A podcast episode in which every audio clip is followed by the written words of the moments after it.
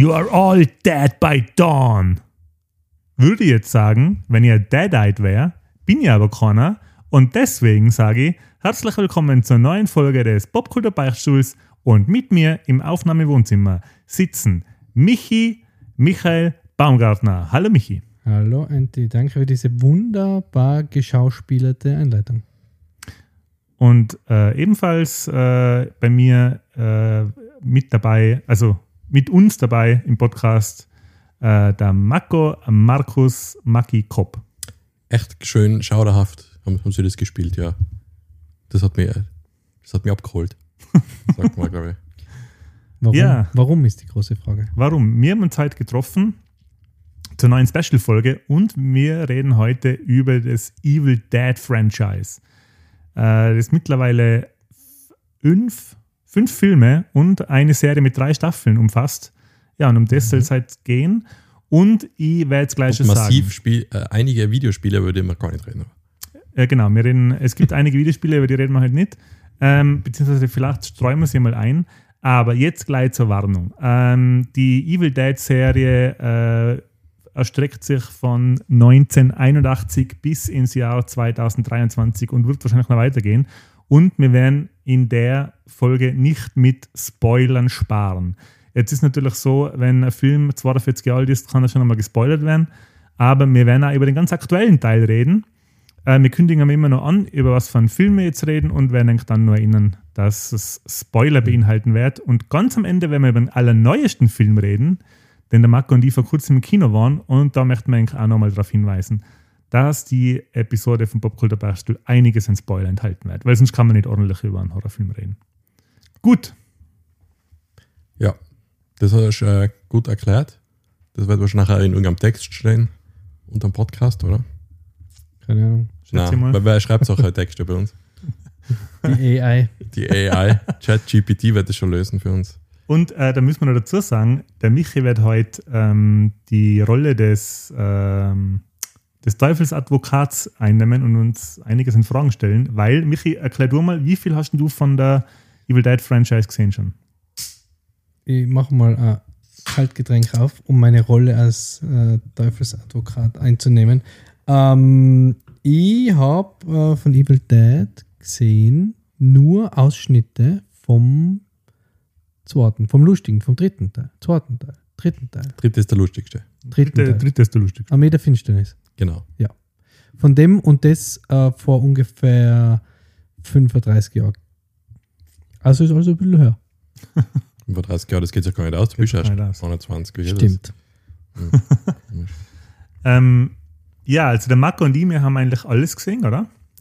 Ich habe alles gesehen, bis auf den 2013er Kinofilm, aber da haben wir uns jetzt noch Zusammenfassung angeschaut. Der Enti wird, falls ich, äh, also aus der Zusammenfassung werden wir ich was erzählen und der Enti natürlich hat damals im Kino gesehen, wo Leute aus dem Kinosaal gegangen sein, hat er mal erzählt. Gestürmt. Gestürmt.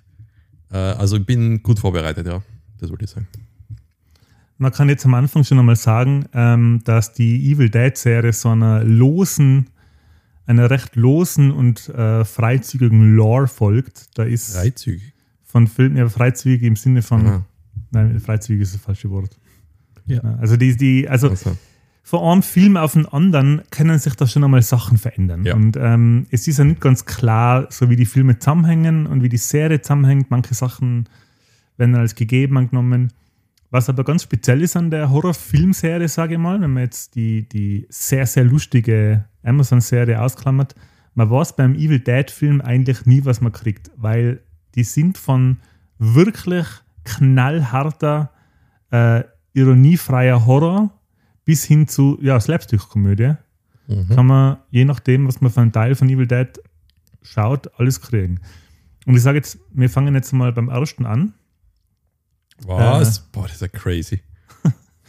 Der Okay. Evil Dead auf Englisch, Tanz der Teufel auf Deutsch, 1981 bei New Line Cinema erschienen und war das Featurefilmdebüt von Sam Raimi, der dann noch sehr bekannt worden ist, vor allem für die äh, Spy äh, Tobey Maguire Spider-Man-Trilogie, aber auch Drag Me to Hell und jetzt nicht zuletzt äh, Multiverse of Madness, den wir ja auch gesehen haben alle. Mhm. Und was einige nicht wissen, ähm, der hat auch schneller als der Tod gemacht. The Fast and the Dead im Original. Äh, Action-Western mit Leonardo DiCaprio und dem Gene von Hackman. Okay, habe ich auch nicht gewusst. Äh, habt ihr den Film gesehen? Ja, aber ewig her. Irgendwann mal RTL-Nachmittagsprogramm vielleicht einmal. Michi, du? Na, na, leider. Äh, ziemlich äh, gut besetzter Action-Western mit, ähm, wie heißt? Michelle Pfeiffer sogar. Na, Basic Instinct. Ah, mit, äh, Kim Basinger. Kim Basinger. Kim Basinger, Passenger? Bas- I'm not sure. Basinger. Basinger? ja. Leonardo DiCaprio, äh, der Gladiator hat mitgespielt. Der Gladiator. Der, Gladiator, Echt? Der, der Russell? der Der Russell, Gladiator, Gladiator Gene. der Bruder vom Terminator. Gene Hackman, alle waren dabei. Ja, äh, was sein Regiedebüt produziert worden ist, es eben auch vom Sam Raimi und vom Robert Tappert, der uns bei einige oder so gut wie bei alle Evil Dead Produktionen noch äh, begegnen wird. Der hat, also der Robert Tappert hat unter anderem produziert die Hercules-Serie, die Xena-Serie Bist du deppert. und noch einige andere Filme von Sam Raimi, sowie Darkman und, und Schneller als der Tod oder The Fast and the Dead Habt und ihr die Time Cop. Herkules-Serie geschaut? Ja. Die war, Natürlich. die war super, gell? Ja. Da war immer der bisschen dümmliche Freund von ihm, der Blonde, der, der Barney Gröllheimer quasi, zum Fred Feuerstein. Das stimmt, ja. Und ähm, wie hat der Schauspieler geheißen? Kevin Sorbo. Kevin Genau, Sorbo. ja. Der ist jetzt Super. ein bisschen ein Nutcase, habe ich Ja? mitgekriegt. Oh Ja, je. ist so ein christlicher Fundamentalist. Oh je. Und ja. äh, Xena, äh, Warrior Princess, das war, Lucy Lawless, ja. das war damals äh, ähm, immer so, als Teenager eine der Serien, was man gern geschaut hat. Ja, Nach Baywatch. Und Charmed. okay. Und wer ist hier der Boss? Warum weiß die der Boss? Ja, wegen der Melissa Ja, Milano. die Ja, ist ja da fünf. Du, man, ent- aber wie alt Wow. waren wir damals? Also, ja, nicht fünf. Ja, das ist jetzt bei Jungle Cruise treffen. das Wow. ist jetzt wieder der da Andy-. Super, ich wollte einen Scherz machen, der Andy zieht das gleich wieder in die. In Wow. die oh. Wow, ich habe der deswegen im Pony Dancer geschaut. So, Ja. Ja, so das. Und dann noch, weil die Stimme vom Alf gehabt hat. Genau. Gut. na warte mal, wo hat die Melissa Milano Ja, ja, ja. Jetzt, bei Ja. Charmed hat sie mitgespielt. Ach ja, stimmt. Ja, genau. Jetzt probiert sie Ja, wieder aber- ausreden. Auch bei Wer ist hier der Boss, oder? Ja, aber da war sie Genau. fünf. Ja, da war sie sehr jung. Ja. Ach so. Eben Ach so. Melissa Milano gehört. Und Ja, ja. Und ja, du hast nicht gehört, dass ich davor Charmed gesagt habe, wo du drauf nachher wer ist der Boss? ja, das hat mir jetzt ja wieder sehr gut getan. Das ist Wow. einfach Wasser Nein, auf nur- Jungle Cruise Mühlen. Das, das ist mehr Wasser im Jungle Cruise Fluss. okay, Ja. Entschuldigung. Ähm, und wer noch mitproduziert hat damals schon, war der Bruce Campbell. Und der Bruce Campbell ist ein ganz ein wichtiges äh, äh, Element im äh, Evil Dead-Universum, weil er in Ash Williams spielt, der bis auf die beiden ganz neuen Filme eigentlich immer die Hauptrolle. Spielt aber die ganzen neuen auch gar nicht, nicht der Kamera oder irgendwas, gar nichts. Äh, beim 2013er Evil Dead, zu dem man dann Cameron spielt, da sieht man ganz eine kurze Aber After Credit Scene, eigentlich, aber ja. unwichtig, genau. Mhm. Nichts mit der Welt zu tun. und so. Ähm, kurz, kann ich schon Fragen stellen oder erst wenn du. ja, Gleich, ich habe noch ganz, ganz, eine kleine, ähm, ganz einen kleinen Fakt, weil ich das jetzt bei den Filmen immer dazu geschrieben habe. Der Evil Dead, der erste von 1981, hat Produktionskosten von 375.000 Dollar, was sehr, sehr wenig ist. Und jetzt ratet Mhm. mal, wie viel der eingespielt hat weltweit. Ja, der hat viel, glaube ich, eingespielt. Inklusive DVD-Verkauf. Alles zusammen DVDs geben, Und aber- VHS-Verkauf. Ja, Alles VHS. zusammen. Ich glaube, es war VHS-Dauerbrenner, wenn ich mir das richtig. Ja, das wird schon 3,5 40 Trilliarden oder so sein. oder? 3,5248 Millionen. 29,4 Millionen. Boah. Ja. Geil. Und das ist bei Produktionskosten von 375.000 Dollar echt Gut, krass. Mhm. Guter Return on Investment. Ja, aber was hat das so viel gekostet jetzt beim ersten? Ja. Frag ich mich. Ähm, gut. Darf ich meine erste Frage Jetzt- Ja, stellen? natürlich. Stellen Sie die Frage. Ist der Bruce Campbell der Evil Dad? Campbell. Na, Na, Ist, ist er die Evil Mom? wow. Wow. okay, How I Met Your Evil. wow. Mom. How I Met Your Evil Dad. Evil Nein, meine, meine ernsthafte Frage war, ähm, hat der noch andere Sachen gemacht eigentlich? Der Mhm. Bruce Campbell. Also irgendwas, äh, oder Campbell? Campbell? Ich Campbell? hätte gesagt Campbell. Bruce Campbell, ja. Bruce. Campbell bei uns in Tirol. Campbell. So ein fester Bruce Campbell. Ähm, hat er noch andere Filme gemacht? Äh, Irgendwas, wa- was man kennt? Also richtig bekannte Filme glaube ich nicht. Er hat halt bei ein paar Serien so eine Dauernebenrolle gehabt. Wird das Burn Notice? Hat das geheißen, kann das sein? Mhm.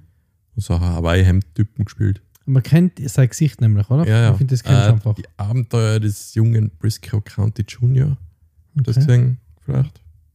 Ah, nicht. Ja, Das ist immer, dann. beim Endend ist nicht gesehen, sind wir zur gleichen Zeit wie, wie bei dir der Postklasse. Hey, sorry, ich habe echt gemeint, dass die Melissa Milano da in meinem Alter war. Weißt du, das war so ein Leon der Profi-Moment. Mhm. Ja, okay. so, äh, äh, du wolltest ja sagen, das ist so, ähm, ach, jetzt fällt mir der Name nicht ein. Egal. Ja. Aber er hat dann nie irgendwie so den Durchbruch gehabt, eigentlich als Hauptdarsteller, finde ich. Ich glaube, das Boba Hotep ist schon halbwegs gut gegangen dann, aber das war halt auch so mehr in der. Es war jetzt nicht straight to DVD, aber schon so in der, in der B-Movie-Ecke. Ähm, er hat eigentlich meistens, wenn er nicht sich selber gespielt hat, bei einem Bruce, glaube ich, gibt es einen Film, Mhm. wo er sich selber spielt eigentlich, äh, hat er immer so die gleichen Typen gespielt. Er hat ja bei Hercules auch eine Nebenrolle gehabt. Äh, da hat er den Dieb gespielt, glaube ich, Ja, oder? Ja. zum Schnauzer, glaube ich.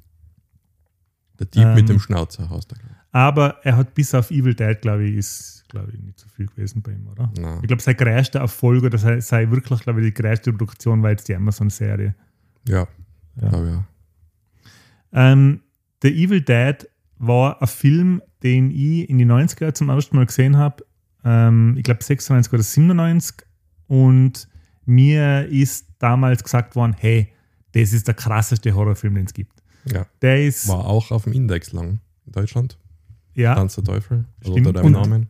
Ich glaube, ich muss da jetzt kurz einwerfen, als nicht äh, Evil Dead seher, aber das war ja die Zeit der Horror, der Sachen Horrorfilme, auch, oder? Also die, die Mhm. Anfang 80er Jahre, das war ja das, wo der, der Gore das erste Mal so wirklich funktioniert hat, weil davor in die 70er war es noch immer ein bisschen lächerlich, oder? Ja. Also bis auf die ganzen Slash, ja, wobei der war Chainsaw Massacre ist glaube ich 78, oder? ja, der ist aber auch, das, Der ist aber auch nicht- nur die, da ist, da ist nur die Stimmung irgendwie Ja. horrormäßig. Aber eben das war, war, ja, war ja so die Zeit der, der ersten so, so Gore-Horrorfilme, die super funktioniert haben, oder? Was wirklich grausig waren. Deswegen ist das schon eine Auszeichnung, wenn es da geheißen hat, hey, boah, der Film ist so grausig, oder? Ja, der ist halt auch die Stimmung in dem Film ist halt auch sehr bedrückend. Mhm. Ähm, jetzt, was die Story angeht, kann man das relativ schnell zusammenfassen. Marco, magst du oder soll ich? Boah, ich, komme wahrscheinlich nicht drauf, wie viele Leute am Anfang. Sind Fünf Leute. Fünf sind's Leute, genau, ja. Zwei Davon Männer, zwei Frauen. Geschwister, oder? Der Bruce Campbell und seine Schwester. Na, der Bruce Campbell und seine, F- seine Freundin oder Verlobte. Ist nicht seine Schwester, ist doch da dabei. Das weiß ich nicht, das sind zwei Bärchen oder eine Frau halt. Ja. Eigentlich wollen sie irgendwie, sie haben gar keinen Grund, oder? Sie wollen eigentlich leider feiern oder so. Das ist, glaube ich, Summer, ähm, äh, was, was, wie heißt das in Amerika? Spring Break. Äh, Spring Break. Echt, das ja, genau. Break. Ja. Mhm. Ja. Auf jeden Fall fahren die da auf die Hütten und man sieht sie da, glaube ich, noch irgendwie. Es gibt eine Szene, wo sie einfach am Tisch sitzen, ihre Joints rachen und essen. Und gleich mal danach geht es darum, oh, in dem Haus, da gibt es ja einen Keller. Und was findet man denn im Keller? Und da finden sie gleich ziemlich am Anfang das Necronomicon, The Book of the Dead, es meistens auch. Und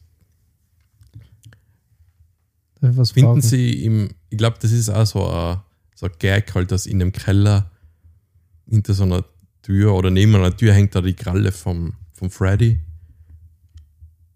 Freddy Krüger. Freddy Krueger. Darf ich was fragen? Ist das Ja. der erste Film, wo das Necro-Dings vorkommt eigentlich? Also, Also ist der richtige, jetzt also irgendwelche alten Horrorfilme. Ist das das, wo das, ist das der Film, auf den sich die andere Horrorfilme, die das Buch haben, beziehen? Na, also ich bin mir nicht einmal sicher, ob es wirklich jemals Necronomicon genannt wird. Ich glaube, es wird immer Book of the Dead genannt. Und das Necronomicon wird, glaube ich, das, also das Necronomicon ist ja eine Erfindung von H.P. Lovecraft, der es ja damals als Viral Marketing Gag eigentlich geschrieben hat, weil es in seinen anderen Geschichten öfter vorkommt. Und äh, ich glaube, dass es in die Evil Dead Filme gar nicht Necronomicon genannt wird. es kann sein, dass es mitgekriegt haben, dass das schon gibt, und, also den Namen, und dass Ja. es dann deswegen nie so nennen. Also die Evil Dead Filme haben keinen Lovecraft-Bezug. Okay. Ja. Ja. Und ebenso, dass das ist ja das, das Buch, glaube ich, das gebunden ist in Menschenhaut und dann Genau, so Menschenblut zusammengenäht, geschrieben. sieht man so ja. die, die Nähte. Und es hat noch ein Gesicht. Genau, bei der Ja. Serie hat Ein Menschengesicht. Ja. Mm, Also ein Menschenhautgesicht. Es, ja, sein. aus ja. der Haut schaut so aus, als wenn da ein Gesicht Okay. drin wäre. Ja. Mhm. Und das nehmen wir jetzt dann gleich mit rauf und probieren das, glaube ich, so zu entziffern. Ja, und so Tonbandaufnahmen finden sie ja. Genau, die Tonbandaufnahmen, das ist irgendwie so ein Archäologentyp, glaube ich, der halt redet darüber, wie sie das Buch gefunden haben, wenn man es nicht ganz täuscht. Und redet er da schon irgendwie drüber, dass da auch irgendwas passiert ist bei denen? Ich glaube nicht, gell? Ja, er liest dann so Passagen vor. Er liest dann eben so Passagen Ja. vor. Und ähm, das soll man eben nicht machen, weil durch die Passagen werden eben ähm, eine dämonische Präsenz äh, beschworen. Das ist dann so typisch aus der, man sieht das nicht, also aus der Ich-Perspektive sieht man auch, wie so aus dem Wald schnell irgendwas Richtung der Hütte so fliegt. Das schaut so aus, als wenn es fliegen wird fast. Genau. Und da habe ich mich zum Beispiel gefragt, wie sie das früher gemacht haben, weil ohne Drohnen und Minikameras, in die 80er Jahren hat es nur so klubige, schwere Ja, Kameras. Speedramp oder Aber ähm, Cable man sieht das auch nicht wirklich fliegen, aber ich glaube, das ist einfach in der Hand gehalten und gelaufen. Ja, es kann ja, ja, Spe genau. oder Speedramp. Also das ist halt einfach beschleunigt haben. Das kann auch sein, dass es schneller abspielen. Das ist Oder auch Ich glaub- noch ein kleiner Film äh, Insider. Äh, Cable Cam kann es auch sein. Ja, aber ich glaube, für Ja. 375.000 Euro ist da einfach ein Typ durch den Sumpf gelaufen. Ja. Aber Cable, Wahrscheinlich. Cable Cam hast du relativ Ja. günstig haben. Ah, okay. Äh, und das befällt dann gleich jemanden, glaube ich, oder? Mhm. Genau. Aber wen es jetzt genau ist, das die Sherry? Ist das nicht die Schwester vom, das vom kann Ash? sein, ja. Ja. Sind wir sicher. Also es werden halt dann, ähm, da kommen dann zum ersten Mal die Deadites, werden sie dann genannt, wobei das Wort aus der Serie kommt, glaube ich, oder? In der kommt vor, in die Filme wird das nie gesagt. Ja. Ähm, die Leute verwandeln sich nicht in Zombies, sondern sie werden so einfach von Dämonen befallen und schauen dann von einer Sekunde auf die andere, dann kriegen sie so eine verweste Haut und weiße Augen. genau. Also sie schauen schon so zombie-mäßig aus, können sich aber auch wieder zurückverwandeln. Also äh, jemand, der von, dem, dem, von den Dämonen befallen wird, kann sich auch wieder zurückverwandeln zum normalen Menschen. ja. Ja, und es ist dann so ein, ähm, so ein Spiel, das einfach einer nach dem anderen, wenn du von so jemandem, von so einem, von so einem Dead-Eye irgendwie gebissen wärst oder mit seinem Blut in Berührung kommst oder so, dann wärst du selber besessen.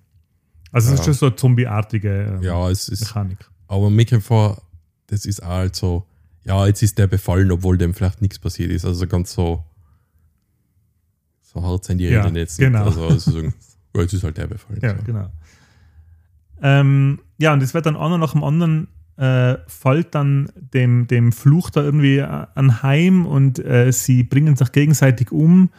Äh, es gibt ziemlich viele grausige Szenen, wie Leute geköpft werden oder aufgespießt werden. Ich kann mich da erinnern, dass Mhm. äh, eine auf einen abgerissenen Tischfuß fällt und so.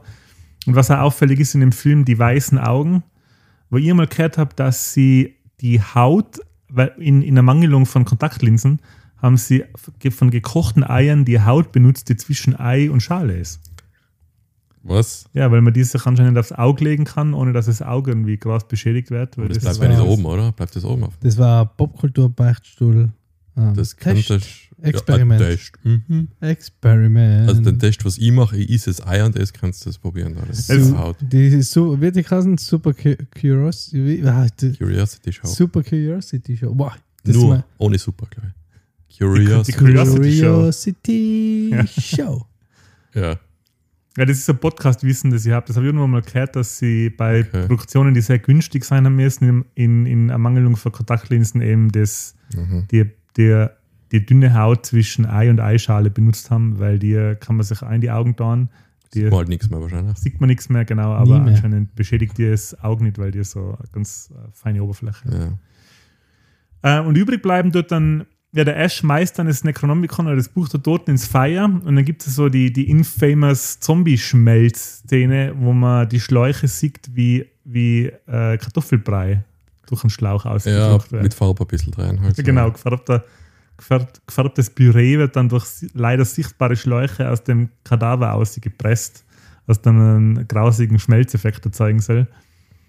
Ja, und ähm, er schmeißt das Buch ins Feuer und als letzte Szene sieht man, wie die Ich-Perspektive, die Kamera, also der Dämon aus dem Haus aussieht, auf den Ash zurast und der Ash schreit und so und dann ist der erste Teil aus. Ja. Er, passiert das schon im ersten Teil, da muss er begrabt er seine Schwester, oder? Na, die Freundin ist es, nicht die Schwester. Ist das schon im ersten Teil? Ja, das wird dann, das wird dann, ähm, das, ist im, das ist im ersten Teil schon, ja. Ja, stimmt. Und äh, da gibt es auch noch eine Szene, wo eine da irgendwie halt weg will und von dem Haus weg und entkommen will. Und da wird sie, glaube ich, im Wald von so Schlingpflanzen oder wie sagt man Ja, da, genau. da irgendwie Mhm. gefesselt und sagen wir mal so belästigt. Ja, kontroverse Szene. Ich glaube, das ist Ja. wahrscheinlich einer von den Gründen, warum der Film lang indiziert war. Weil das eigentlich schon, äh, ja, wie soll man sagen, ist eine Vergewaltigungsszene. Tree ja. Rape. Ja. Die dann äh, im 2013er Remake quasi äh, gereacted wird. Ja. Re-Rape. Das ist eine andere Folge heute. Das, äh, das habe ich im Gespür. Ähm, der erste Teil zeichnet sich meiner Meinung nach durch einen sehr amateurhaften Charme aus und wird heutzutage dem Ruf, dass er ein extrem krasser Horrorfilm ist, auf keinen Fall mehr gerecht. Ja. Die Atmosphäre ist schon teilweise ganz gut noch, muss ich sagen. So eingefangen, dass es so bedrückend ist, aber dass man halt so sagt, ja, das ist das Brutalste, was ich je gesehen habe. Ja, es ist so offensichtlich, wie das halt gemacht werden, die Effekte. Also den Effekt hat es auf mich nicht gehabt. Ich habe ihn damals nicht gesehen in die 90, äh, 80er oder 90er. Ich habe ihn erst vor vier, fünf Jahren oder so angeschaut. Und ja, das mit der Atmosphäre, das hat noch funktioniert, aber ja, der Rest ist halt nicht so Der hat den Charme, gealtert. der hat den Charme von einer guten Geisterbahn. Ja, Ja, oder? von einem Familientreffen, jetzt, oder? Er hat, er hat so, die, die, die Schockeffekte sind so, also die ganzen Effekte im Film sind so offensichtlich und deswegen cool, finde ich, Ja. ähm, weil die haben wirklich mit minimalsten Mitteln einen ganz schön grausigen, Hm. äh, saftigen, geerdeten Horrorfilm gemacht. ja. Und oft sieht man halt nichts. Dann, glaube ich, sperren sie sich ja in den Keller ein mit die Ketten drüber. Und dann gibt es halt Szene, wo einfach da gerüttelt wird an der Bodentür oder an dem Fallloch. Wie heißt das? Äh, Falltür. Falltür. Ja. ist Fallloch. Und da wird halt gerüttelt und die Ketten bewegen sich ein bisschen. Und ja, man sieht jetzt eigentlich nicht viel. Das wird im ersten Teil noch viel gemacht. Und Special Effects, ja, viel Kartoffelbrei. Anscheinend Eierhaut.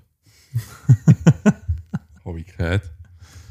Aber nein, ist echt ganz gut. Man kann sich den schon gut anschauen. noch. Also ich finde auch, dass man vor allem jetzt, wenn die, jetzt wo der neue Film im Kino ist, kann man der, der, und das kann man jetzt schon einmal sagen, der uns sehr gut gefallen hat, uns beiden, Marco und mir, Spoiler. ähm, den kann man sich schon anschauen, weil das ist schon einer von die wirklich, von die alten Klassiker, den man heutzutage durchaus so mit so Filmen wie Der Exorzist oder was ist denn noch so ein richtiger Horrorfilm-Klassiker, wenn die Gondel Trauer tragen, Texas Chainsaw Massacre, äh, Was? Poltergeist. Jack, äh, Texas. Texas Äh, Texas. Michael Jackson. Texas Chainsaw Massacre. Das ist, so, das ist schon einer von Ja. den von die wirklich großen Klassiker, die man äh, äh, Nightmare on Elm Aber Street. mir kommt vor, das ist der, der was jetzt im Vergleich, wo du die ganzen Titel genannt hast, den man es halt ansieht, dass der am wenigsten Budget gehabt hat und am billigsten gemacht worden ist, oder? Ja, auf alle Fälle. Also im, damals, das waren halt irgendwie äh, eine Gruppe Tweens, die sich gedacht hat, hey, wir machen jetzt einen krassen Film. Und das sieht man halt da. Ja. Der Bruce Campbell ist ja dazugekommen, weil er zusammen mit dem Sam Raimi äh, im College war, oder? Die sind zusammen im College gewesen. Der, ähm, wie sie sich kennen oder warum, warum er die Rolle spielt? Wolltest du das erzählen? Na, ich glaube, das weiß ich gar nicht, aber es geht darum, die sind halt schon Kollegen gewesen vorher. Die waren Kollegen, weil er früher für einen kleinen Bruder vom Sam Raimi gebabysittet hat. Ja, aber Also- sie zwei sind ja ungefähr gleich alt, das Genau. Sam Raimi, ja. Ja, und der hat auf einen kleinen Bruder öfter, ich glaube, sie haben sich kennengelernt, weil er auf einen kleinen Bruder aufgepasst hat. Aber sie sind dann im College, glaube ich, auch zusammen Ja, gewesen. kann sein, ja. Und er war so der härteste Typ, den sie gekannt haben. Also, Sie wollten halt einen Tough Guy und mit einem riesen Kinn. er war halt so, ja, der klassischste Typ, den sie gekannt haben, so vom Ausschauen her. Und deswegen ist er dann der Ash Williams geworden. Genau. Aber er ist ja, ich glaube, bei jedem Film und bei allem ist er halt gleich schon Mitproduzent gewesen und hat, glaube ich, auch schon das Geld eingesteckt gehabt am Genau, Anfang. ja. Mhm. Zusammen mit Sam Raimi. Ähm, wenn wir jetzt direkt weitergehen, sechs Jahre später, 1987, ist Evil Dead 2 gemacht worden, der bei uns den extrem geilen Namen gehabt hat, Tanz der Teufel, jetzt wird noch mehr getanzt. ähm, okay. Was soll man da noch sagen? Hey, 1987 bei DEG äh, erschienen. Die Produktionsfirma gibt es, glaube ich, nicht mehr. Regie wieder der Sam Raimi. Buch Sam Raimi und Scott Spiegel. Ich weiß nicht, was der sonst noch gemacht hat. Der kommt da nicht mehr vor, sonst in der Franchise.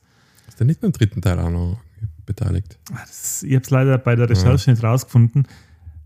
Ähm, Produktion halt Robert Deppert wieder, genau wie beim ersten, und Bruce Campbell. Der Sam Raimi war bei der Produktion beim zweiten nicht dabei, was mich ein bisschen gewundert hat.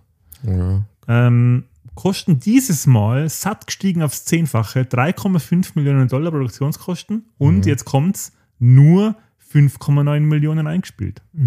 Weil er nicht mehr so ein Kultfilm Film war wie der erste. ja. Wenn man das vergleicht mit 375.000 Dollar zu fast 30 Millionen, ist das schon krass. Das verstehe ich irgendwie nicht, weil das ist in meiner Meinung nach eigentlich fast das Highlight der Serie, würde ich sagen. oder? Ja, ich finde auch. Ja, Der zweite Teil, Ja, allgemein der gesamten Serie. ja, schon ziemlich. ich finde Okay. auch, ja. Ähm, der zweite Teil fängt an mit so einer kleinen kondensierten Version vom ersten Teil. Also man sieht wieder, dass der, dieses Mal der Bruce, also Sie sind jetzt dann plötzlich gleich mal zu zweit zu der Hütten am Anfang. Genau, jetzt müssen wir was klären vorher. Findest du, dass Evil Dead 2 ein Remake ist oder dass es eine Fortsetzung ist?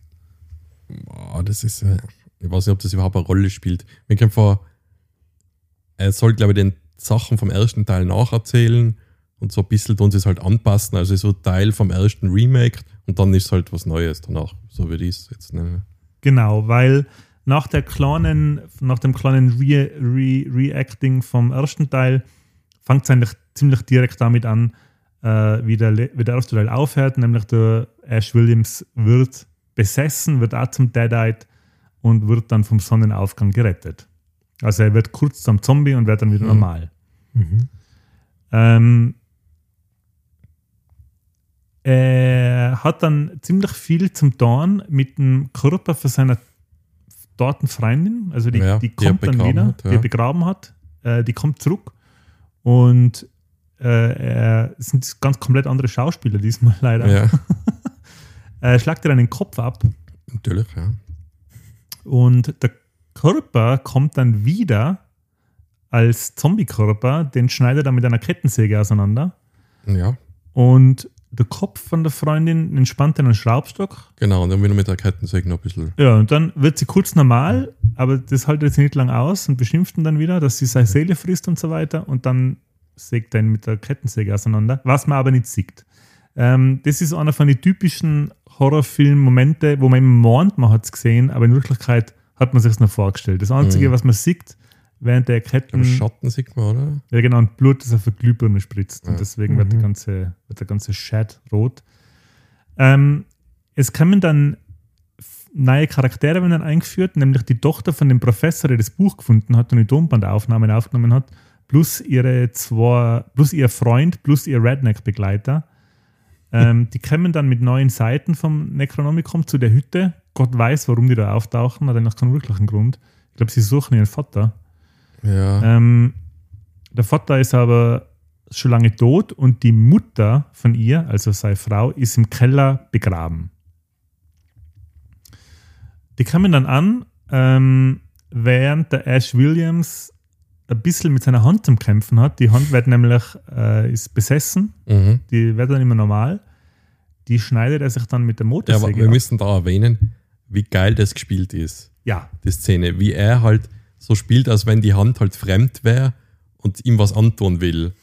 Und er kämpft halt gegen die eigene Hand, die was dann so Teller greift aus der Kuchel und ihm selber auf den Kopf haut. Aber Also das ist schon ein bisschen witzig. das ist erstens witzig und zweitens so gut gespielt. Also, das muss erst noch mal einer zusammenbringen, so spielen wie, die, wie der Bruce Campbell das spielt. Das ist echt, muss man sich anschauen eigentlich. Das ist geil. Das ist echt der Hammer, ja. Weil du merkst richtig, wie viel Gaudi der hat mit dem. Erstens. Und zweitens, wenn du das siehst, du hast recht, das ist echt eine geile Leistung. Dass du nämlich halt so spielen musst, als wäre deine Hand äh, jemand anderer. Ich habe mal ein Making-of gesehen. Er schneidet sie sich dann mit der Motorsäge ab und die läuft dann so durch die Gegend wie das eiskalte Händchen von der Adams Family. Genau. Und da kann ich nur empfehlen, dass sollte jemand einmal dazu kommen, ähm, schaut euch das Making-of an von dem Film, weil da sieht man halt extrem viele Tricks, wo man sich denkt, boah, wie haben sie das gemacht damals, vor allem ohne Computer, und dann sieht man, wie sie es gemacht haben, und es ist so fucking einfach. Ist vielleicht die Hand von Bruce Campbell Campbell? ist äh, eiskalte Händchen? Ich glaube nicht. Das ist die gleiche Welt. Ist glaube ich nicht. Aber ich glaube, er wird ja von seiner Fremdhand bewusstlos geschlagen und dann liegt er am Boden und die Hand hat aber noch, bewegt sich noch. Und dann äh, gibt es so eine geile Szene, wie es die Hand probiert halt, Ihn sich wegzuziehen. Das Ja. ist so, Die ja, laufende Motorsäge eine, glaube ich, oder? ja, er ist einfach, ja, ist gut. Er schneidet sich die Hand mit der Motorsäge ab und wird dann bewusstlos, weil sie ihn bewusstlos Mhm. schlagt und dann versucht die, die andere Hand, na Blödsinn, wo sie nun an ihm dran ist. Ja, Genau. ja. Versucht Sind ihn irgendwo reinziehen, dass er stirbt, ja, genau. Und dann gibt es nur eine Szene, die sehr erwähnenswert ist, nämlich ähm, wo alle Gegenstände in der Hütte zum Leben erwachen Ja. und anfangen lachen zusammen mit dem Ash. Ähm, ausgestopfter Hirschkopf, die Vorhänge, die Möbel, eine Lampe, Mhm. ähm, alles biegt sich vor Lachen und schreit vor Lachen und er lacht mit. Das ist echt geil. Ist Alle tanzen so, er geht in die Knie, alles in der, Bu alles in der Hütte geht in die Knie. Also das ist unfassbar Ja. geil. Und da ist einer so die typischen Sam Raimi Kameraeinstellungen, sieht man halt. Einfach so oft einfach leicht schräg oder so zoomt wohin und dann ist es schräg. Also das, ja, ist so typisch Sam Raimi. Das haben wir auch damals im Multiverse of Madness, hat das ein bisschen eingesetzt. Ja. Also das ist eigentlich sein Stilmittel fast so ein bisschen, würde ich sagen. Ähm, zusammenfassend kann man sagen, dass wieder alle ums Leben kommen, auf eine mehr oder weniger blutige und gory Art und Weise. Mhm. Aber da merkt man dann auch, das ist Budget, da gibt es so ein Riesenmonster, oder? Was dann Genau, genau. gegen das er kämpfen muss. Ähm, am Schluss, wenn dann aber er, äh, seine Motorsäge, seine Schrotflinte und sein Camaro werden dann durch ein Portal durch die Zeit ins Mittelalter gesogen. Das sieht man am Ende vom zweiten Teil. ja. Genau, das ist das Ende vom Film. Sie lesen aus dem Buch der Toten, auf, aus die Seiten, die die Tochter mitgebracht hat, die dann auch stirbt. Also alle sterben, alle sterben, außer der Bruce. Ähm, sie liest dann so eine Formel vor, es wird ein Zeitportal geöffnet und ähm, sie werden ins, der Bruce und äh, ja, Motorsäge, Schrotflinte und Auto werden ins Mittelalter gesogen und somit endet der zweite Teil. Sieht man da schon Ritter und weiß man, dass es schon Mittelalter ist am Ende vom zweiten? Glaub Weiß man gell? schon genau, weil so Fäuste sich nach oben recken mit so Ritterrüstung. Ja. Äh, gre- greift echt irgend so ein Fledermausviech noch an, oder? Am Ende. ja, das war Im eben. mehr. Mittelalter. Und das ist, ich kann mich erinnern, im, am Ende vom zweiten Teil halt noch recht schlecht gemacht. Oder dann beim dritten Teil haben sie dann wieder mehr Kohle gehabt. Da haben sie das, glaube ich, nochmal neu gedreht, da schaut es dann wieder besser aus. Aber Ja. Dann geht es weiter äh, mit dem dritten Teil von Evil Dead, der aber kein Evil Dead mehr im Titel hat, nämlich Army of Darkness, auf Deutsch ebenfalls Army of Darkness. Ähm, fünf Jahre später. Regie. Armee der Finsternis hat es schon gekostet. Ach so, oder? stimmt, Armee der Finsternis, genau. Ähm, fünf Jahre später, Regie wieder Sam Raimi. Buch äh, Sam Raimi und äh, Ivan Raimi, sein älterer Bruder. Ähm, produziert wieder der Robert Deppard und der Bruce Campbell und der Sam Raimi. Und dieses Mal war Kosten-Nutzen-Rechnung wieder ein bisschen besser. Kosten satte 11 Millionen.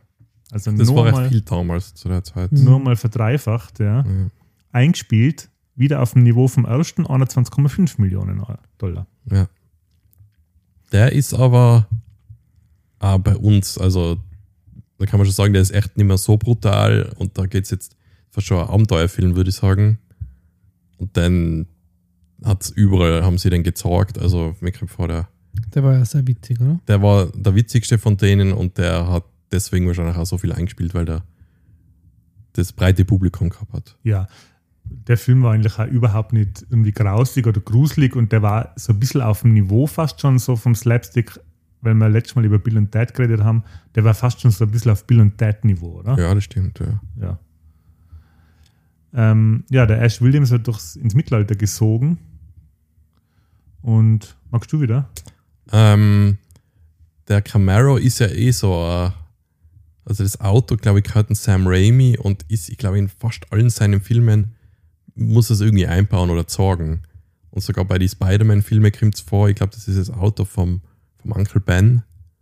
Also, das ist halt überall dabei und die Szene, wo er halt dann eigentlich aus, aus dem Himmel fällt er mit seinem Auto runter und dann wird er von so ein paar Ritter irgendwie aufgeschnappt und dann sagten sie, ja, gleich irgendwie halb versklavt, würde ich mal sagen, oder?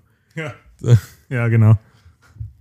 Und äh, ja, in so einer Kette von Sklaven hängt er da drinnen, hat er immer noch seine Hand abgetrennt, äh, was ihm eigentlich dann restliche Serie und auch, also es bleibt ihm eigentlich für immer jetzt so. Das ist jetzt nicht so was, wo sie sagen, ja, das hat er zwar gemacht, aber jetzt ist es halt nicht mehr so. Nein, Ja, das ja, okay, es wird ein bisschen umgangen, weil er baut sich dann eben in dem dritten Teil im Mittelalter eine mechanische Hand. ja, also ich meine, aber es ist nicht so, dass sie das irgendwie rausschreiben aus der Serie, dass es nie passiert ist oder so. Nein, das, weil die Hand auch später nochmal vorkommt in, in der Serie sogar.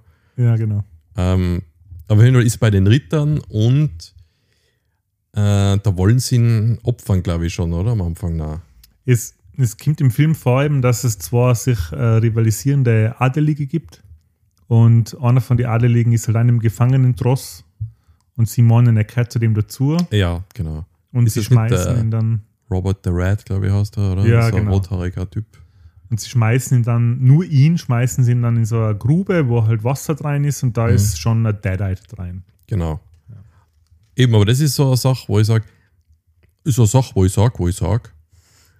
ähm, das ist schon ein bisschen gruselig. Also, ich meine, ist jetzt nicht der Film, wo ich sage, ja, okay, ein Zehnjähriger kann sich das anschauen, nein. Also, ein paar Sachen, zum Beispiel wie die unten der Deadheit, das ist so eine Hexe, glaube ich, wie die ausschaut, das ist schon gruselig gemacht, finde ich. Ja, aber das ist so Buffy Grusel, oder? Wann ist der rausgekommen? 1992. Ah, okay, ja, das ist schon habe ich eh mit. Wahrscheinlich mit 11, 10, 11, 12 gesehen. Ja. Jedenfalls kämpft er gegen den unten, er hat aber keine Waffe. Die Flinte hat er. Hat er die Flinte schon? Er kriegt sie dann zumindest irgendwie. Ne, er- Irgendwas ihm werfen sie halt Farbe, die oder? Kettensäge runter. Irgendwas schmeißen sie mal ab. Äh, Ja, die irgendwas, Kettensäge genau, ja. kriegt er dann später.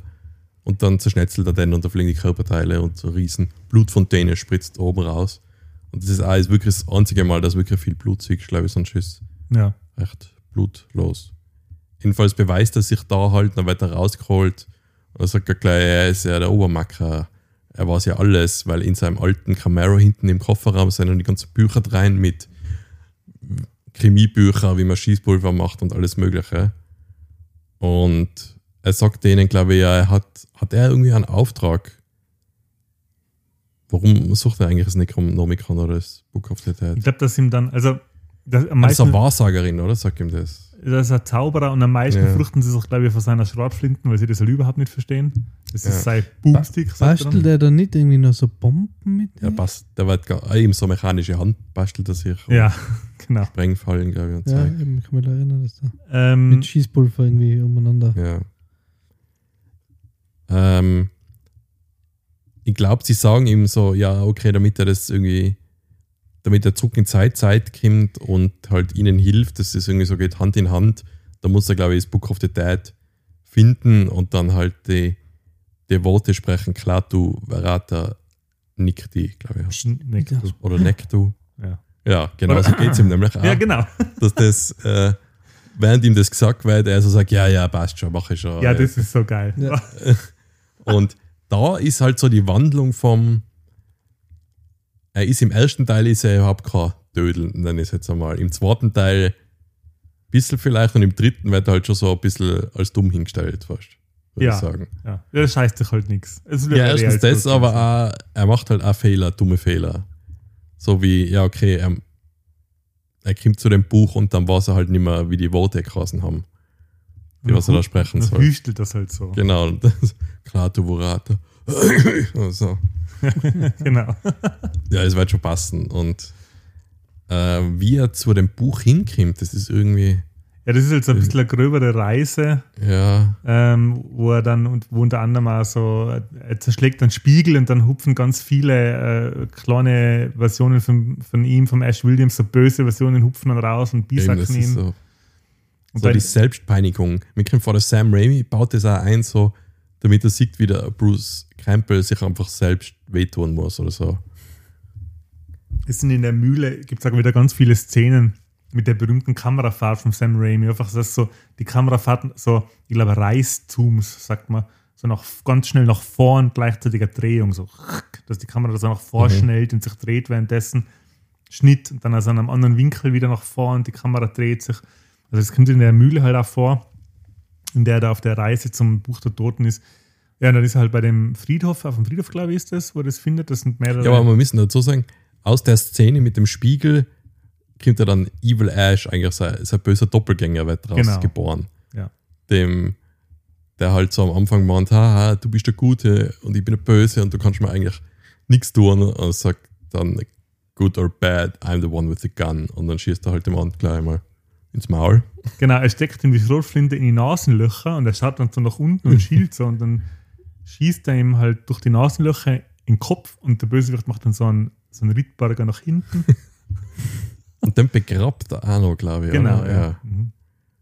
Ähm, ja, aber dann eigentlich ist das Ziel, dass er das Necronomicon findet. Also der gute Ash schießt dem bösen Ash in den Kopf. Ja. Gleich, also gleich, der ist gar nicht lang da, der böse Ash. ja, da kommt er nochmal. Da kommt er nochmal, genau.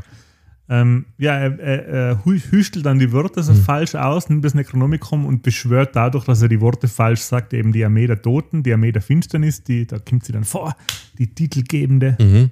Armee der Finsternis und der Anführer der Armee der Finsternis ist der böse Ash ohne Ja. Oberkiefer.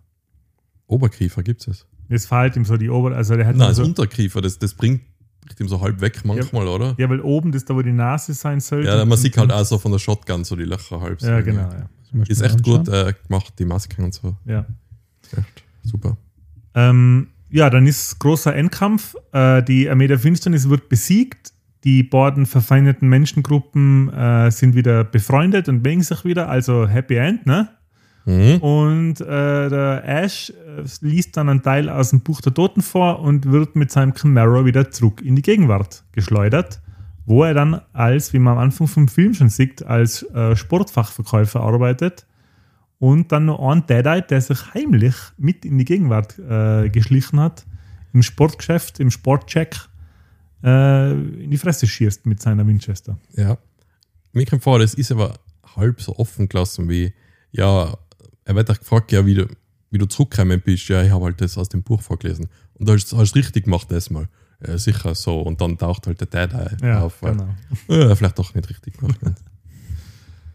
Gut, und direkt an der, ähm, direkt an dem Film kann man eigentlich sagen, schließt die Serie an. Ich würde jetzt auf die Serie, da haben wir eh schon mal länger drüber geredet. mhm. Äh, die Serie erzählt so die Geschichte von Ash Williams, wie man ihn aus den Filmen kennt, eigentlich weiter. Es geht eigentlich auch darum, dass das Buch der Toten das Ende der Welt beschwört. Also ähm, so halblose hat es schon mit den Filmen zu tun, obwohl sie es in die Filme ja verbrennt haben. Oder, aber aus irgendeinem Grund hat es der, der Ash dann wieder am Anfang von der Serie und ist dann mit einer Prostituierten bei sich im Wohnwagen und liest, will halt imponieren und liest so halb im Rausch da wieder Sätze draus vor. Ähm, ja, und dann entspinnt sich in der Serie eigentlich ein sehr lustiges Splatter-Slapstick-Komödien- äh, äh, Schauspiel, oder? Sollte das genannt? Ja, also das ist echt sehenswert, finde ich, was da alles passiert noch. Und, wer spielt da mit noch dann später? Nebenrolle? Die Lucy Lawless. Die Xena kriegt dann, äh, Stimmt. spielt dann später mit. Die Ruby heißt sie. Ja. Spielt Aber eben- die Hauptbösewichtin, oder? Dann. Ja, später wird sie dann ja nicht so viel verraten. Also es, da passiert auch eben, es passiert so viel in der Serie. Und eben, das Ende ist halt, da wünscht man sich fast, sie würden noch weitermachen, weil es halt so ambitioniert ist, was sie am Ende machen. Aber ja, konzentrieren wir uns jetzt mehr auf die, die Filme eher. oder? Ich kann noch Ja. kurz dazu sagen, produziert ist das wieder von den gleichen drei, von den üblichen Verdächtigen, Robert Deppert, Bruce Campbell und Sam Raimi. Sind 30 Folgen in drei Staffeln von 2015 bis 2018. Und ich kann mir schon vorstellen, äh, dass mit dem Erfolg vom neuen Film vielleicht die Serie auch wieder weitergeführt wird. Da gibt es aber ein großes Aber.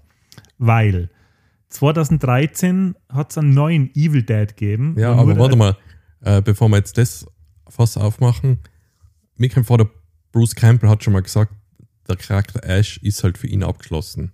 Okay, ja. Also, wenn bei der Serie was weitergeht, weiß ich nicht, ob der Bruce Campbell da was machen wird. Ja, also als ein Charakter spielt oder nicht. Ja, aber Ja. es ist überhaupt fraglich, weil eben auch die, die Stimmung der Serie so ganz anders ist, wie die Stimmung vom Evil Dead, ich sage jetzt einmal Remake, oder? Ja, das ist ganz was anderes jetzt. Von 2013.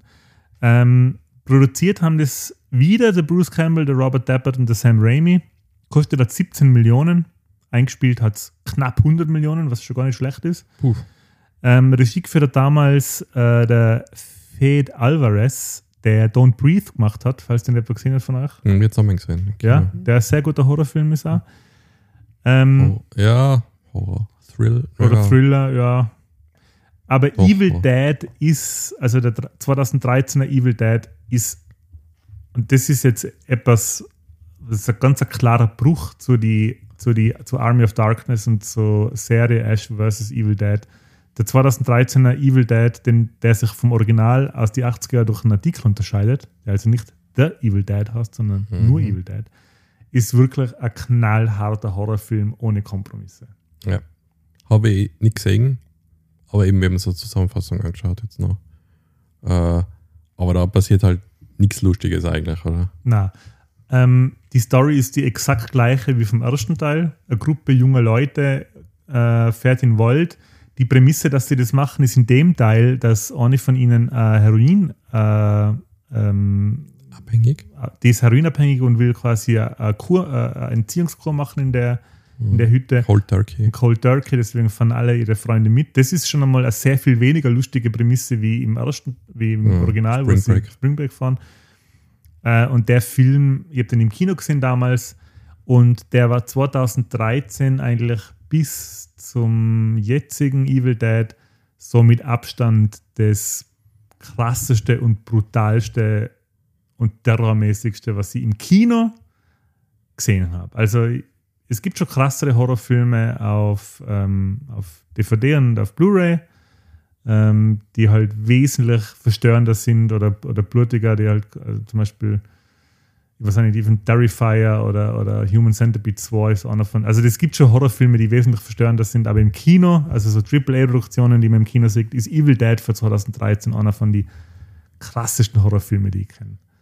Mit Innsbruck KK. Und Super damals, krass. damals war das halt echt so, dass da schon Leute aus dem Kino gegangen sind, weil die Szenen, die man da sieht, sind zum Teil so hart zum Aushalten und so brutal, dass man schon fest die Zähne zusammenbeißen muss.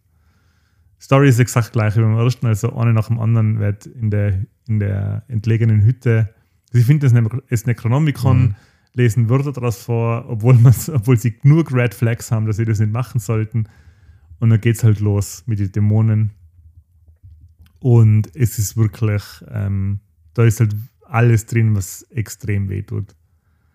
Nadeln in die Augen, die, die in Nahaufnahmen wieder rausgezogen werden. Ja. Cutter und Zungen, die aufgeschnitten Genau, Zungen werden auseinandergeschnitten.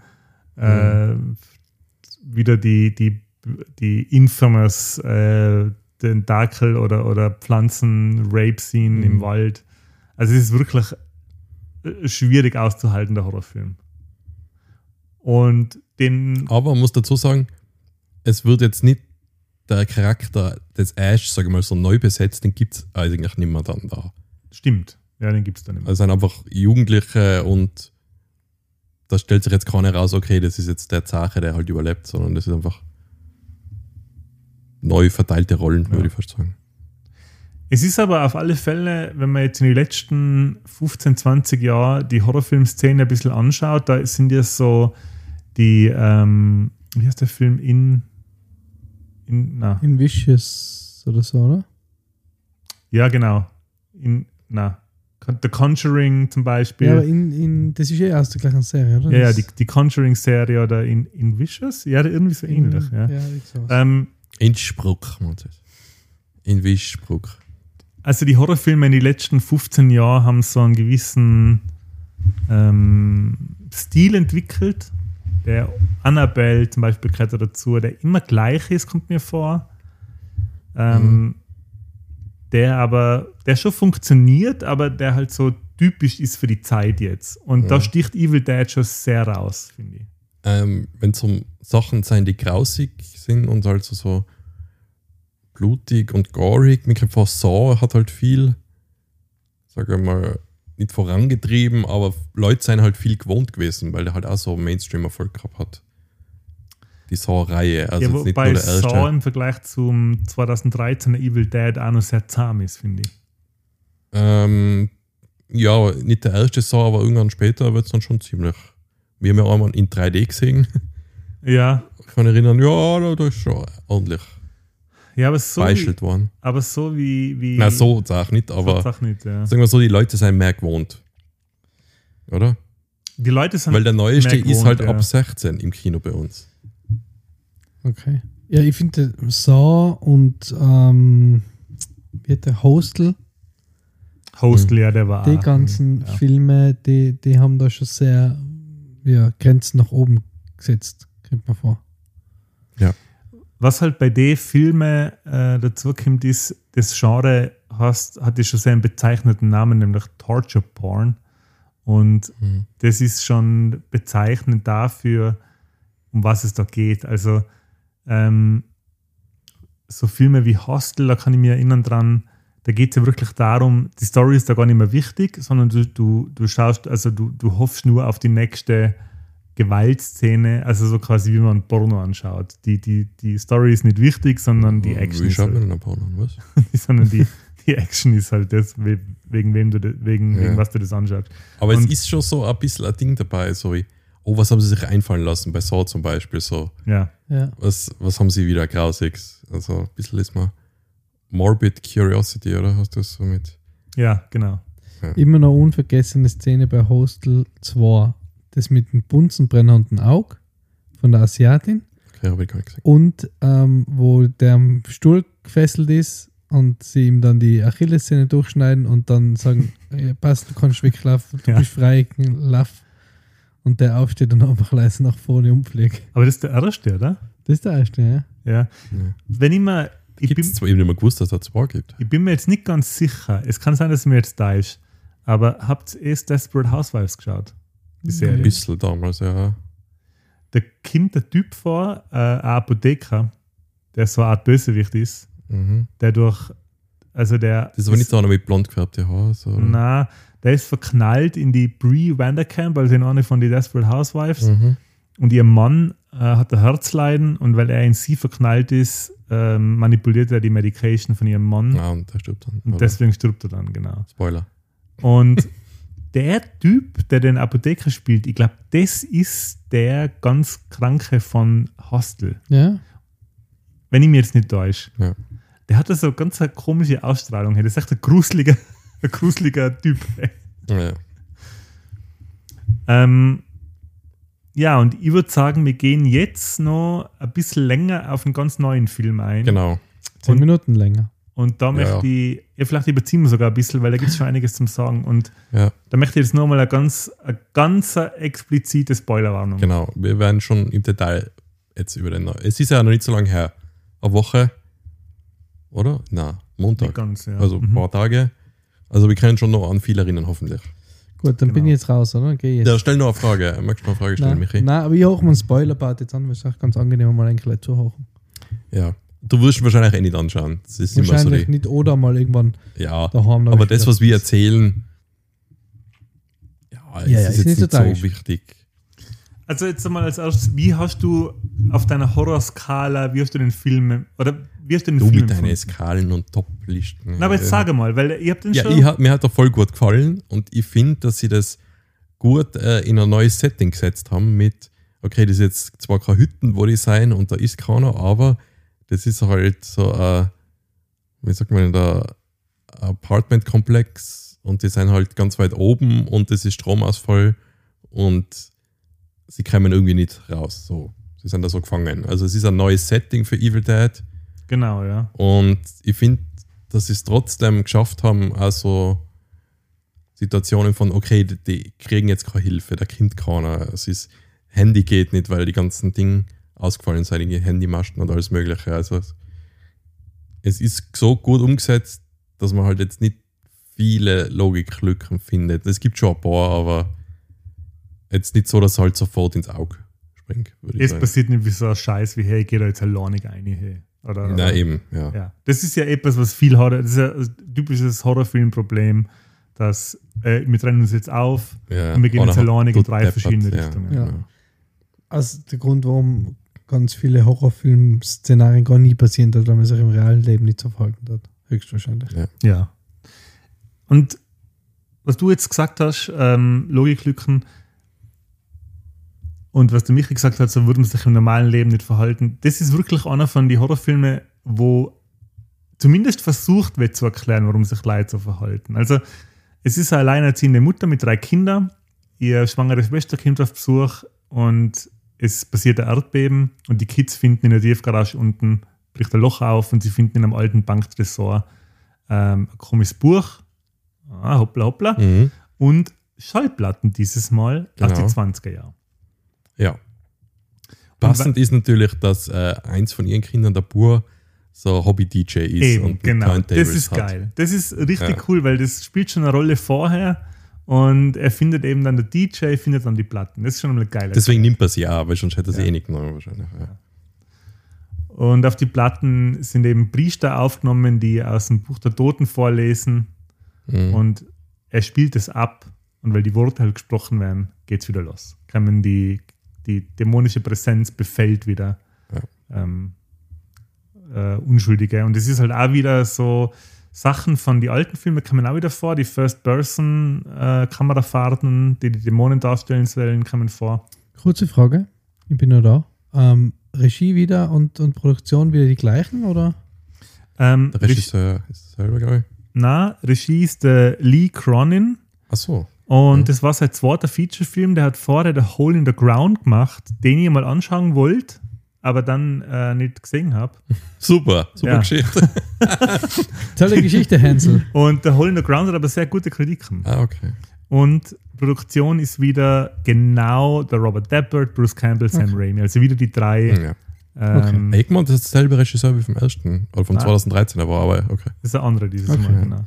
Also dann kommt die Präsenz. genau. Genau. Und befallt die Mutter. Die Mutter. Und das Motiv der Mutter, die mit ihren drei Kindern und ihrer Schwester in der Wohnung eingesperrt ist und niemand kann raus, das funktioniert meiner Meinung nach extrem gut. Mhm. Das ist, Ja, weil durch das Erdbeben auch das Stiegenhaus äh, halb zusammenbricht und der, und der Lift äh, zwar am Anfang noch funktioniert, aber dann später nimmer und sie Ja. haben auch, sie kommen nicht zum, zu den Feuerleitern außen hin, also sie sind gefangen da, ja. genau. Das, das funktioniert super gut, finde ich. Ja, Ähm, was für mich schon funktioniert hat, war, jetzt muss man kurz, das haben wir jetzt eigentlich ein bisschen vergessen, vor die eigentliche, vor die eigentliche Story anfängt, ähm, sieht man so Jugendliche in einer Hütte. ja, es ist so ein cooler Einstieg, aber es löst sich erst am Ende halt auf, warum Genau. das gezeigt wird. Ja. Aber der, der, der Title Screen ist einer von den geilsten, die ich jemals gesehen habe. Das ist echt, das Sound, was dann kommt und wie das Ja. einfach der Schriftzug, das ist echt super. Also das ist wirklich, das spoilen wir jetzt ja nicht. Ähm, der Title Screen von Evil Dead Rising oder Evil Dead Rise oder wie heißt es? Rise. Evil Dead Rise ist wirklich Sie hätten es früher, hätten es, also zwei Titel waren zur Wahl: Evil Dead Kartoffel oder Evil Dead Rice. Und in Tirol war es natürlich Evil Dead Rice gewesen. Reis gewesen. Evil Reis Dead gibt's. Reis gibt's zum Schnitzel. Was? Kartoffelsalat gibt es zum Schnitzel. Nein, ich habe keine Sau. Wiener Schnitzel mit Reis ist ein Ding. Ja, schon, aber. Unsere deutschen Wow, Hörer, wow, wow. Unsere deutschen Kurz Hörer dran jetzt durch, weil das trocken mit trocken ist. Ja, deswegen gibt es ja denen dazu. Aber, Ja, unsere deutschen Hörer mögen sich einmal zusammenreißen, weil die haben in Deutschland Wiener Schnitzel mit Senf schon gesehen. Zusammenreißen, Okay. sehr freundlich. aber das ist sie manchmal, wenn es halt kalt ist, ein kaltes, übrig gebliebenes Wiener Schnitzel dann so in Streifen schneiden, Ja, Ketchup dann und Mayo. Senf eintunken. Das ja, ist schon was. zur Brotzeit okay. Nein, aber Ketchup und Mayo, nicht Senf. Ja. Ja, Preiselbeeren ist schon, ist schon was. Gut, so, also Ja. Evil Dead Rise. Evil Dead Rise Title Screen, Wahnsinn. Ich Das- bin wirklich mit Gänsehaut im Kino geguckt. hey. Das ist echt geil. Ja. Ja, weil man dachte, jetzt geht's los und man wird halt dann nicht enttäuscht. Ähm, es ist dann so, dass man während dem Film, ja, jetzt ist die Frage, wie, wie sehr müssen wir jetzt wirklich spoilern? Ihr kennt es alles spoilern. Wir haben Ja, aber Eigentlich wollte ich jetzt nicht genau so jede Szene spoilern, So viel Zeit haben wir eh nicht mehr. Ja. aber Ich, sagen wir mal so, es ist, es, Erklärt, was passiert und jeder darf seine Ja. seine Lieblings-Gore-Szene im Detail beschreiben. sagen wir so, es ist, am Anfang ist halt nur die Familie und dann kommen dann plötzlich die Nachbarn dazu, wo man meint, okay, jetzt haben sie Verstärkung, jetzt, äh, jetzt können sie was ausrichten, aber die halten es halt auch nicht lange aus, die werden auch gleich mal umgebracht, sagen wir mal so, und äh, sind dann sogar Dead-Eyes kurz, man sieht sie sogar kurz, wie sie halt Mhm. Ja. zwar halt tot schon draußen liegen, aber das ist ja das Typische. Der Mensch, sag ich mal, ist tot und dann wird er halt übernommen komplett von so einer Dämonenpräsenz und kann als Dead halt noch weiterleben. Und die Lösung auch in dem Film, glaube ich, ist, oder?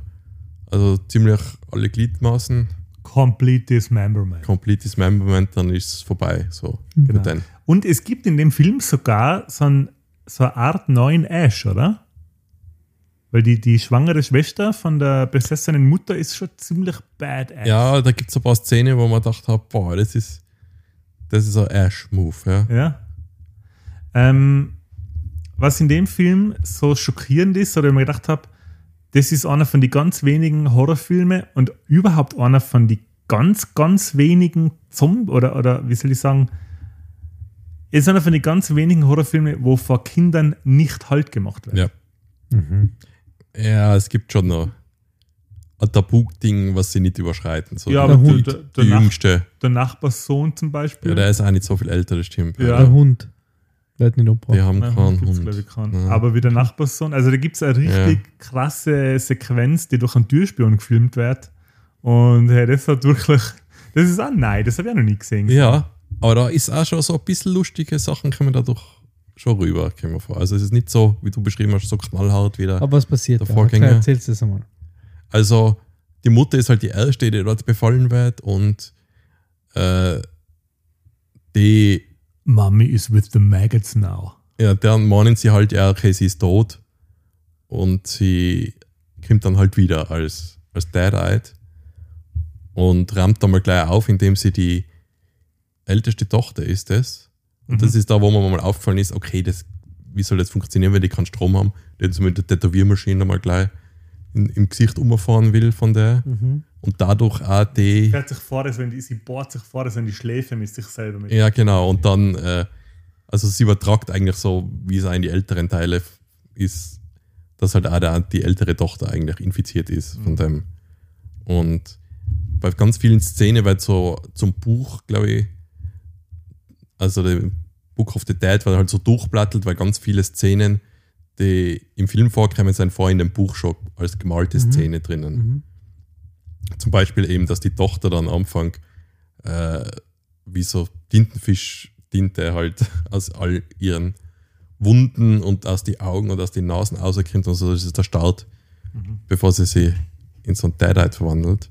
Und der Sohn, was ich eigentlich auch ganz cool gemacht finde, der halt wirklich draufkommt, so scheiße, er hat das so ausgelöst. Weil er halt das Buch gefunden hat und er wollte halt unbedingt schauen, was los ist und hat das abgespielt. Und nachdem er halt auch die zweite Platten abgespielt hat, von den drei eben gibt es keinen Strom mehr und sie können jetzt auch nicht rausfinden, auf der dritten ist da eine Lösung drauf oder nicht. Weil das ist ja eigentlich so das Ziel, oder die Schwester, glaube ich, die da zu Besuch ist, die meint halt, ja, okay, das wäre eine Lösung. Wir könnten Mhm. da schauen, was da äh, auf der dritten Platten drauf ist.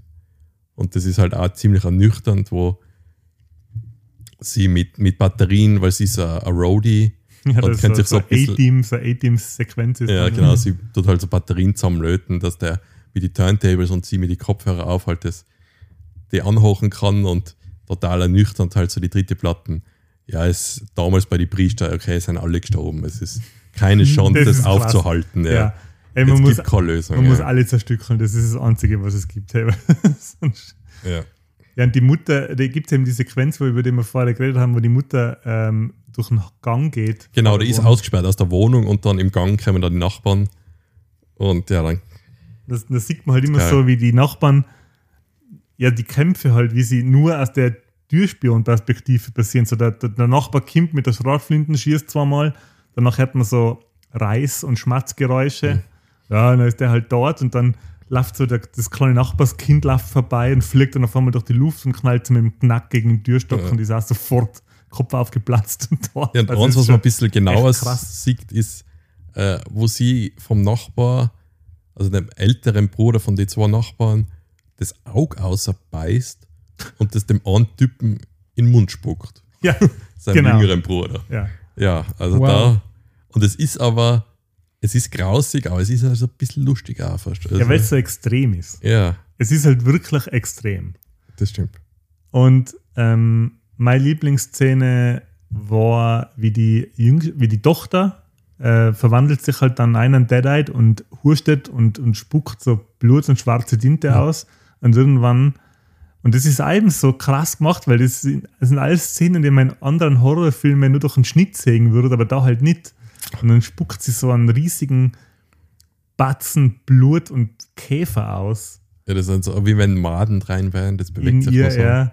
Und man muss dazu sagen, die Schwester, also die, die Heldin ist schwanger und dann kommt sie in die Küche und die kleine Tochter von, von der Mutter sitzt, die kniet so auf der Anrichte und schaut so nach oben ins Eck. Und dann sagt sie, ja, wohin schaust denn du? Und dann sagt sie, ja, sie hat kleine, sie hat kleine Tiere in ihrem Bauch und das mag sie nicht. Nicht so wie du. Du magst das, gell, wenn du kleine Sachen in deinem Bauch hast, weil sie ist halt schwanger. Und denkst du so, holy fuck. Und dann dreht sie sich um und man sieht, dass sie ein Weinglas frisst. Und jetzt mal, wenn sie schluckt, schneiden die Scherben aus ihrem Hals nach außen. So. denkst du so, Ja. was? Das war eine von den Szenen, wo die Leute geschrien haben im Kino. Ja, das war.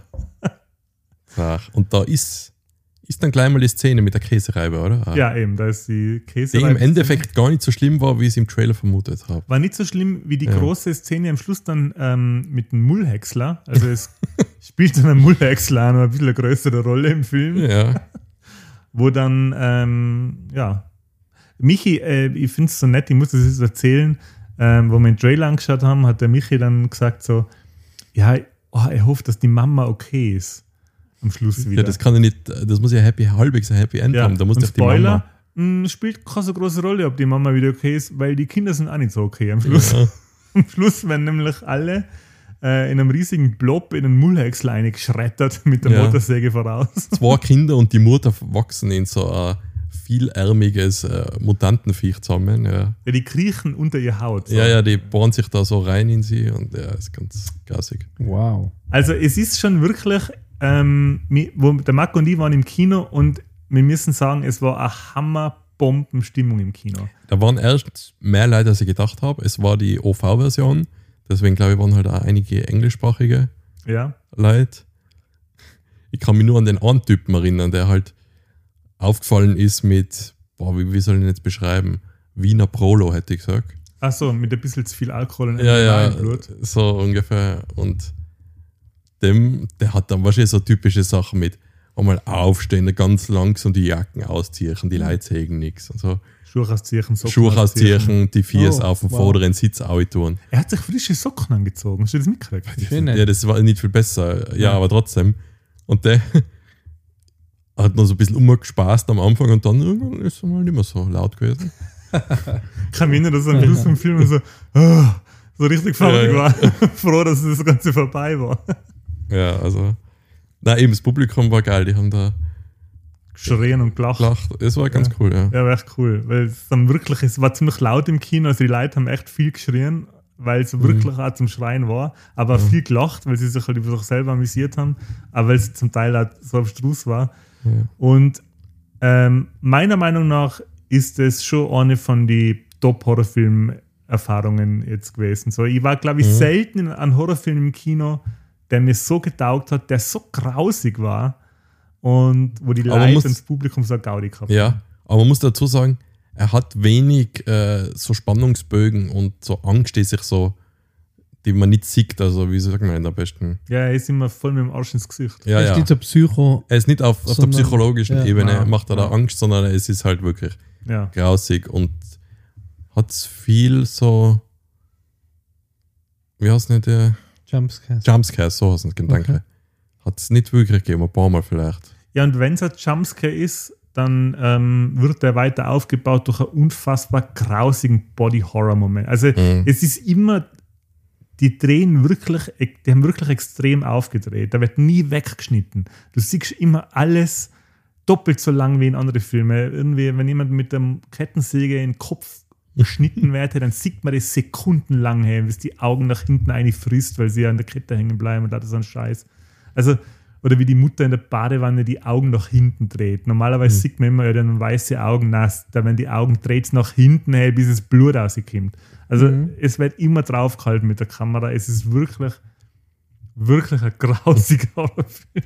Ja. Aber eben, wo ich gesagt habe, der ist ab 16 bei uns im Kino. Ja, das hat mich auch gewundert. Das ist. Aber ist das vielleicht die neue Normalität? Vielleicht die 16 ist nahe 18. Die Mir hat das zuletzt, Jungle Cruise. mir hat das gewundert zuletzt, äh, wo wir Hellboy waren. Ah, den war ich, da war ich nicht mit. Der war auch, der war auch ab, ab 16 und äh, mit dem mit David dem Harbour. David Harper, ja, mit dem von, Harbour. von, von Stranger Things, der Hopper. Ähm, der, der, also der letzte in der Hellboy-Trilogie, der war auch extrem splatterig und ekelhaft. Und der war auch ab, ähm, Mhm. ich glaube, 14. Boah, eine Szene möchte ich vielleicht doch noch erwähnen, weil die echt sach grausig ist auch. Die jüngste Tochter baut sich am Anfang, weil sie irgendeine so gruselige Geschichte gehört hat, so äh, von einer Puppe schneidet sie den Kopf ab und tut sie auf so einen Stecken aui, so dass das eine, was sie erschrecken soll, eigentlich von dem Puppenkopf erschreckt wird. Und irgendwann wird halt der Stecken einmal abgebrochen und ist spitz und natürlich läuft Boah, die ja. eine Tochter eine und hat das durch den Mund und hinten kommt wieder Boah, raus. ja, ja. ja. Ähm, Boah, das ist dann auch, das ist genau das, das, ist das beste Beispiel. Das hört dann nicht auf, dass die nur in Stecken quer durch den Kopf kriegt, Nein. sondern das wird dann noch von mehrere Seiten gefilmt, wie sie sich wieder auszieht durchs offene Maul. Also das ist Ja. echt. ähm, offene Maul, okay. Nicht der Mund beim Kind, Maul. Das ist ja Zombie, ist ja Dead-Eyed. Also, äh, jetzt eine kurze Frage, weil bevor wir dann zum Abschluss kommen, weil wir eh schon überzogen haben. Ähm, aber das heißt, die Hoffnung, die man ja immer hat bei so einem Horrorfilm, dass, dass die Hauptdarsteller überleben, ähm, wird da ein, auch enttäuscht, weil am Ende nur die, die Female Ash überlebt, oder? Weil die Kinder sind ja. Die, ja, es ist, und das ist das, wo sie sich nicht trauen. Die jüngste Tochter, ja, die trauen sie sich nicht. Die, okay, aber den, äh, den Sohn bringen sie um. Mhm. ja, alle. Und, Und- die ältere Schwester, die jetzt auch nicht so viel älter sein müsste. Ja, das sind so Das sind drei Teenager. Kinder, Ja, sagst ja, du. die sind Ja. so 14, Okay. 14 Ja. 15, 16, oder? Ja. Okay, na, Ja. okay. Das ist kein Problem, die. Aber die jüngste, Die jüngste wird so 5 oder 6 sein. Ja, so. Mhm, okay, blondes Mädchen. Das trauen sie sich nicht. gut. ja und es äh, ist zu hoffen, dass es weitere Installments gibt, oder? Ja, und die müssen von mir aus auch nicht irgendwie einen Zusammenhang haben. Das kann Na. von mir aus jetzt wieder komplett was Neues sein. Genau, ja. Weil, wie gesagt, ähm, der Zusammenhang zu den alten Teilen ist ja eh nicht mehr so gegeben eigentlich. Genau. Und, aber wirklich großes Horrorkino. Also die Evil Dead Serie ist von den klassischen Serien, wenn man jetzt zum Beispiel Nightmare on Elm Street oder Freitag der 13. oder so die klassischen Serien Mhm. anschauen, finde ich, ist äh, Evil Dead für mich die Nummer 1. Ja, das ist aber auch am wandlungsfähigsten, würde ich jetzt sagen. Da kann ich jetzt sogar jedem was empfehlen und sage, okay, das magst du nicht, ja, dann schau halt nur den an. Oder ja, genau. du stehst auf das, ja, dann schau halt das an. Und Ja, wenn ich jetzt sage, okay, ich schau Freddy-Teile, ja, die sind halt alle ähnlich, würde ich sagen. Okay, Ja, gut. das war Evil Dead. Das war Evil Dead. Schaut die Serie trotzdem. Ist momentan auf Netflix und da muss man sich beeilen, weil anscheinend nicht mehr lang. Ja, die wird Ja. verschwinden bald. Okay, good ja. to know. Die Serie ist sehr empfehlenswert. Ja. Mhm. Gut, dann ähm, sage ich als Zuhörer heute Dankeschön für diese schöne Episode. Ähm, ich werde mir jetzt die Filme dann doch irgendwann mal anschauen müssen. Ähm, und den letzten werden wir dann mal anschauen, wenn irgendwie, keine wenn das er- Ende anders ist. Genau, wenn er im Streaming ist und ich ausschalten kann, wenn es alles noch happy ist. ähm, ja, das ja. ist nicht lang. danke fürs Zuhören, ähm, danke fürs Folgen und äh, Unterstützen und von mir schönes Wochenende, schönen Tag, schönen Abend und den Rest machen die anderen zwei Jungs. Oder der Enti und der Marco hat dann noch seine Catchphrase. Tschüss. Ähm, ja, cool, dass wir mal über so ein grausiges Thema mal reden können. Normal reden wir nur grausig nebenher, aber diesmal auch über grausige Filme. Und danke, Anti, dass du es ausgehalten hast, mir irgendwie eine Stunde lang auf die Wampen schauen, die unter meinem T-Shirt ausschaut. Und äh, bleibt's cool. Solange es nicht die Wampen ist. You all will be dead by dawn. Tschüss.